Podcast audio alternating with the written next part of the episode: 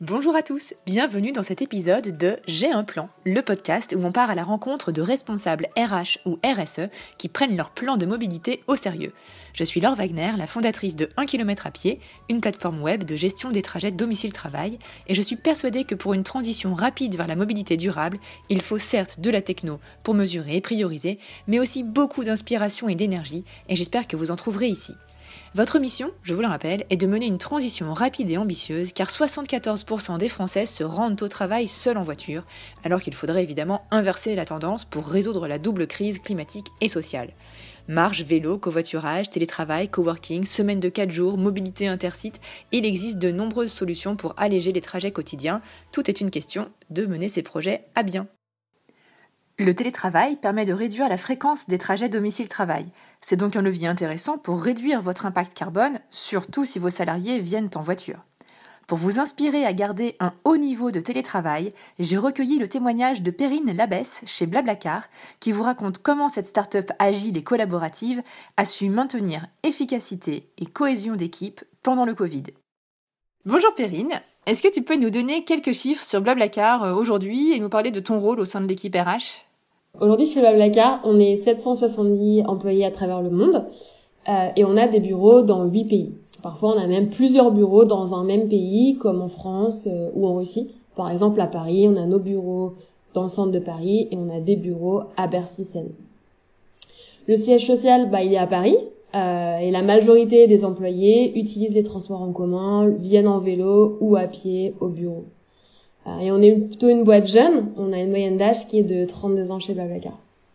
Et du coup, toi, ton rôle? Donc moi, je suis rentrée chez Blablacar en 2011 en tant que project manager, puis product manager. Et quand je me dis que ça va faire 9 ans en juillet, je me dis que le temps passe hyper vite. Alors chez Blablacar, on promeut beaucoup la mobilité interne et j'ai donc bifurqué il y a deux ans en fait dans l'équipe RH pour travailler sur l'engagement des collaborateurs. Qu'est-ce que tu entends par euh, engagement? Est-ce que tu peux préciser ça? Euh, c'est une super question Laure, parce qu'au quotidien, on me dit tout le temps, mais alors tu fais quoi? T'es Chief Happiness Officer, tu t'occupes du bonheur euh, des équipes chez Blablacar. En fait, l'engagement au travail, c'est vraiment le sentiment d'attachement, de loyauté d'un employé envers son entreprise. Euh, ce qui fait qu'un employé ne travaille pas uniquement pour percevoir un salaire ou pour la stabilité de l'emploi, mais vraiment dans le but d'atteindre les objectifs de l'entreprise, de diffuser sa mission et de l'aider à porter son ambition. Donc en fait, l'engagement, c'est une notion bien plus complexe que la satisfaction ou uniquement le bonheur en entreprise. Et donc au quotidien, chez Bablacar, dans l'équipe engagement, on s'occupe de l'onboarding des nouveaux collaborateurs, de la communication interne, des événements internes qui peuvent avoir lieu online ou offline. Euh, on est aussi les garants de la culture et des traditions internes. Et au quotidien, on collecte les feedbacks euh, des collaborateurs pour à la fois prendre la température au sein des équipes, mais aussi identifier les leviers d'engagement des, collaborateurs. Ok, très bien, merci. Euh, alors du coup, Blablacar est une startup fondée directement sur des bases digitales. Hein. Il n'y a pas eu de, de, transformation digitale ces dernières années. Est-ce que tu peux nous préciser la panoplie des outils que vous utilisez? Oui, alors en fait, comme je te disais, aujourd'hui, on a des équipes dans huit pays. On est donc habitué à travailler en fait en ligne depuis euh, presque dix ans. Donc on est plutôt bien équipé. Donc chez nous, on travaille avec la suite Google pour euh, les emails, la création, le partage et le stockage de tous nos documents de travail. On utilise Slack euh, pour les chats en one-to-one, mais aussi par équipe. On a des dizaines de channels sur des thématiques différentes. On utilise euh, LifeSize et Google Meet pour les réunions visio et parfois pour les rendez-vous externes. Par exemple, nos candidats au début passent leurs entretiens en visio avec les recruteurs. Et on utilise Livestream pour rediffuser tous nos événements qui ont lieu à Paris pour nos équipes locales ou les collaborateurs qui travaillent à distance aussi en France. Et alors justement, quel était le rythme de télétravail chez Blablacar avant le confinement? Euh, alors avant le confinement, on avait déjà un jour de télétravail par semaine qu'on pouvait poser librement sur notre outil RH avec l'accord de notre manager. Et on avait même dans certaines équipes des collaborateurs qui travaillaient un peu plus qu'une journée euh, par semaine à la maison, toujours avec l'accord de leur manager. C'est vraiment en fonction des, équipes. et on a lancé en fait début 2019 une politique de full remote qui avait pour but à la fois d'élargir notre pool de candidats et ne pas recruter que à Paris ou dans les villes dans lesquelles on est implanté à travers le monde. et aussi de pouvoir retenir des talents en interne qui avaient envie de quitter Paris. Malgré ça, en fait, ça restait assez exceptionnel. C'était principalement pour des postes seniors ou pour certaines équipes. Par exemple, aujourd'hui, on a pas mal d'ingénieurs ou d'agents du service client euh, qui travaillent à distance en France, à Lyon, Bordeaux, Valence, Vichy, Nantes, vraiment un peu partout. Ok. Donc vous avez déjà un bon terrain en tant qu'entreprise digitale internationale. Et du coup, euh, qu'a changé le, confinement, le, Covid? Euh, bah, Pas grand-chose, en vrai. Au quotidien, bah, les équipes ont gardé euh, leur réunion d'équipe, les managers ont maintenu leur one-to-one avec les collaborateurs de leur équipe en visio. C'est passé en fait du physique en visio. C'était assez facile parce qu'en fait, on avait déjà tous les outils, on était déjà hyper bien équipés et on avait déjà pris les habitudes euh, avant, euh, avant le Covid. Euh, ce qu'on a vraiment basculé en full remote, c'est l'onboarding des nouveaux collaborateurs. Euh, avant, ça se faisait à Paris, on faisait venir tous les collaborateurs à Paris pour une semaine d'onboarding. Aujourd'hui, on fait ça en remote, toutes les sessions ont lieu en ligne. alors, ça a des bons côtés, des moins bons côtés, ce qui est c'est assez facile du coup pour euh, pour les présentations des différentes équipes. C'est moins facile pour la partie euh, informelle. Est-ce que tu peux nous donner des exemples d'événements qui étaient présentiels et qui sont passés en visio? Ouais, on a par exemple euh, notre Blabla Talk, qui est une réunion hebdomadaire avec l'ensemble des équipes chez Blablacar, qui peu importe où, où elles sont localisées. On avait l'habitude de le faire à Paris et de streamer cet événement pour nos équipes en local. Aujourd'hui, on le fait uniquement euh, en visio. Alors ça a des avantages, ça nous permet bah, de mieux monitorer, de mieux savoir combien de personnes participent euh, à cet événement. À Paris, c'est un peu plus compliqué. Euh, c'est plus facile aussi pour les speakers. Ça leur permet de prendre un peu des notes à côté de leur ordi et d'être aussi moins stressé que d'être sur scène avec un micro devant une grande audience. Par contre, euh, bah, ça nous permet pas de ressentir vraiment l'énergie de la salle et de pouvoir créer des interactions avec le public.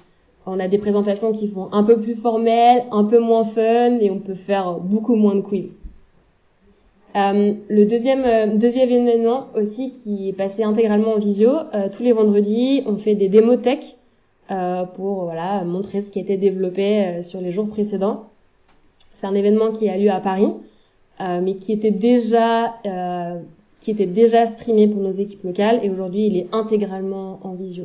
En fait, qui a vraiment changé, euh, je trouve, avec cette situation, c'est que euh, on n'a plus vraiment de notion de siège, on n'a plus vraiment de notion d'équipe dans certains pays, de travailleurs en télétravail. Aujourd'hui, on est vraiment une seule équipe, peu importe où on est, tout le monde est vraiment logé à la même enseigne. Euh, Est-ce y a des choses nouvelles que vous avez créées spécifiquement pour accompagner le full remote? Oui, alors dans certaines équipes, euh, on a créé des rendez-vous hebdomadaires. Alors dans certaines équipes, ça peut s'appeler How are you feeling, dans d'autres, c'est un autre nom. Mais l'idée, en fait, c'est de créer un moment dans la semaine dédié à discuter de comment ça va, ce qu'on a fait ce week-end, comment on se sent, partager un peu son ressenti, comment de travailler avec les enfants à la maison, se partager un peu des conseils. On parle vraiment pas projet, on parle vraiment vie perso. La deuxième chose qu'on a fait, euh, c'est d'apporter une aide psychologique professionnelle. Pour nous, c'était hyper important de pouvoir normaliser les coups de blues pendant cette période euh, assez exceptionnelle.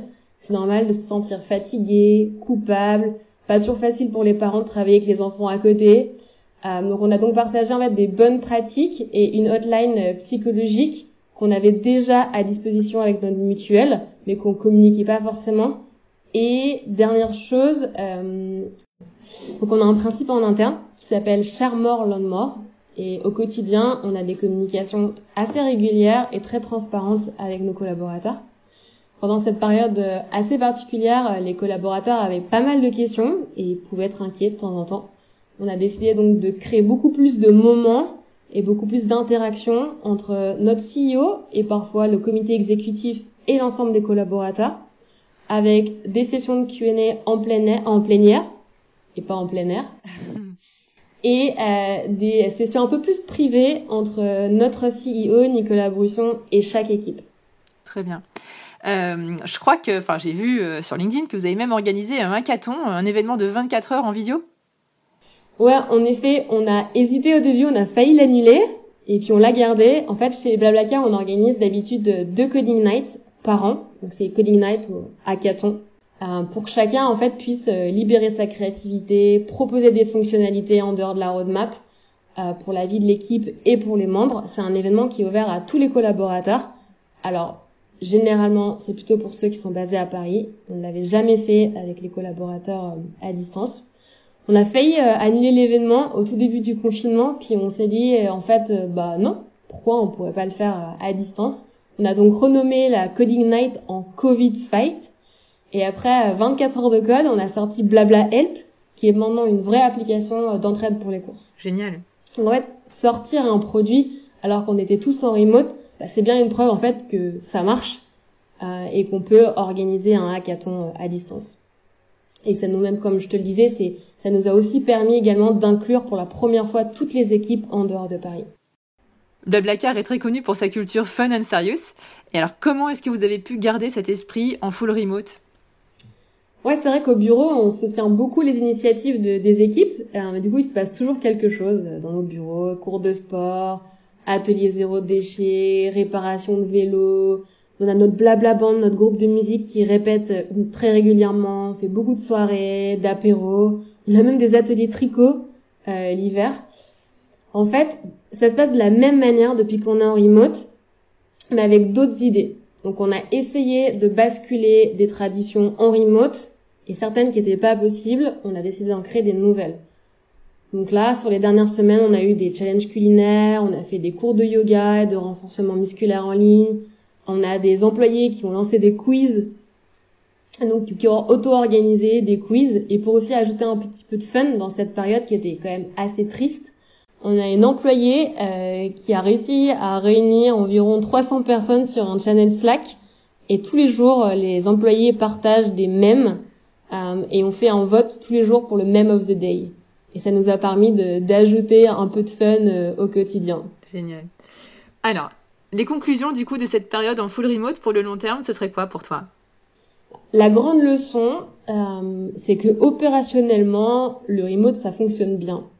Mais ce qui manque, c'est vraiment l'informel et le lien humain.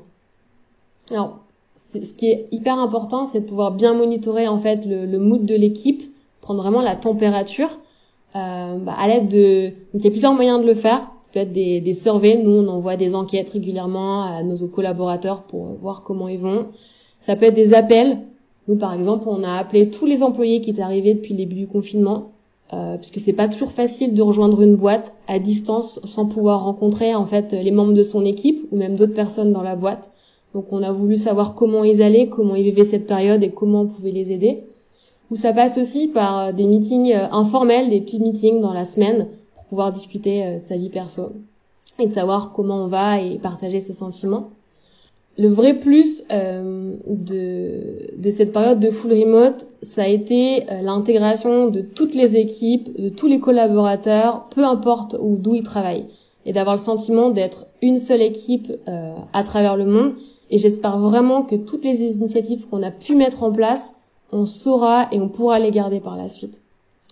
enfin, pour terminer, la preuve que le concept de full remote, ça marche, ça nous donne envie aujourd'hui de revoir la politique actuelle à la fois de remote et de, de télétravail pour nos collaborateurs.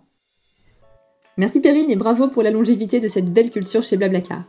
Voilà, je vous mets le LinkedIn de Perrine en commentaire si vous souhaitez la contacter. Les études prouvent que le télétravail est plébiscité par les salariés, réduit l'absentéisme et augmente la productivité. Donc a priori, tout est au vert. D'un point de vue climat, le télétravail n'est bénéfique que s'il permet de réduire la consommation d'énergie. Attention donc à quatre effets rebonds. Le premier, si le télétravail est le lundi ou le vendredi, le risque est que cela incite à multiplier les petits week-ends en avion en travaillant de l'avion ou d'une chambre d'hôtel. Cela serait un non-sens écologique car pour stabiliser le climat d'ici 2030, nous devons drastiquement réduire l'usage de la voiture thermique, mais aussi de l'avion évidemment. Deuxième effet rebond, si trois quarts de vos salariés travaillent de chez eux, lumière et chauffage allumés, alors que vos locaux sont également chauffés et allumés, cela représente une double consommation d'énergie. Il faut donc éduquer les salariés aux économies d'énergie et optimiser votre bureau pour que les espaces vides ne soient pas chauffés, climatisés ou éclairés pour rien. C'est la raison pour laquelle se regrouper dans des espaces de coworking est plus efficient. Troisième effet rebond. Si le télétravail devient majoritaire, vos salariés vont avoir envie de s'installer loin des grandes villes. C'est bien normal. Attention donc à ce que cela ne génère pas de longs trajets en voiture ou en avion. Il faudra penser aux abonnements en train. Quatrième effet rebond, la consommation de bandes passantes par les visios. Il faut savoir que les vidéos en streaming sont très gourmandes en énergie. Donc on peut passer de simples appels téléphoniques ou couper la caméra après les formalités de présentation. Voilà pour les effets rebonds, je vous mets un lien en commentaire. Ayons en tête aussi qu'en France, seuls 26% des actifs, donc un quart des actifs, ont des métiers compatibles avec le télétravail. Donc dans le cadre des plans de mobilité, n'oublions pas les 74% d'employés de terrain dont les trajets sont contraints. Aidons-les à réduire également leurs besoins de mobilité et à faire des économies via des rapprochements domicile-travail par exemple. Merci pour votre écoute, n'hésitez pas à vous abonner pour ne pas louper le prochain épisode. Merci